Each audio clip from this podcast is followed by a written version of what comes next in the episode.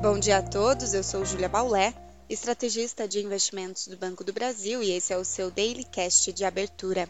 Hoje é sexta-feira, dia 17 de novembro de 2023 e o dia inicia com a agenda mais branda, mas com foco nos dirigentes dos bancos centrais dos Estados Unidos e Brasil.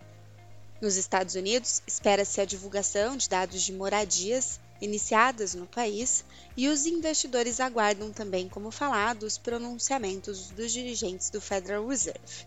Por enquanto, em Wall Street, os futuros das bolsas operam com alta moderada, após fechamento misto na sessão anterior. Os rendimentos das treasuries caem em todos os seus vencimentos, e os futuros do petróleo têm leve alta ante recuo forte observado na sessão anterior. Os contratos atingiram os níveis mais baixos desde julho. O dólar opera em baixa frente a moedas de países fortes e misto ante moedas de países emergentes. No continente europeu, as bolsas operam com ganhos após discurso da presidente do Banco Central Europeu em evento ontem. No Reino Unido, dados das vendas no varejo tiveram queda, contrariando a previsão dos analistas, que gerou uma queda na libra e foi considerado como um sinal de chance menor de aperto monetário pelo Banco da Inglaterra. Na zona do euro, destaque também para o CPI, o índice de preços ao consumidor, que veio abaixo da estimativa projetado pelo mercado.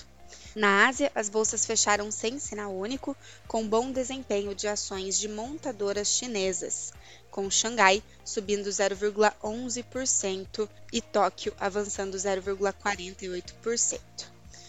No Brasil, o pregão de quinta-feira fechou também em alta, com o Ibovespa atingindo 124.639 pontos, uma alta forte de 1,20%. No câmbio, o dólar terminou com alta aos R$ 4,87 e os juros futuros terminaram a sessão em queda.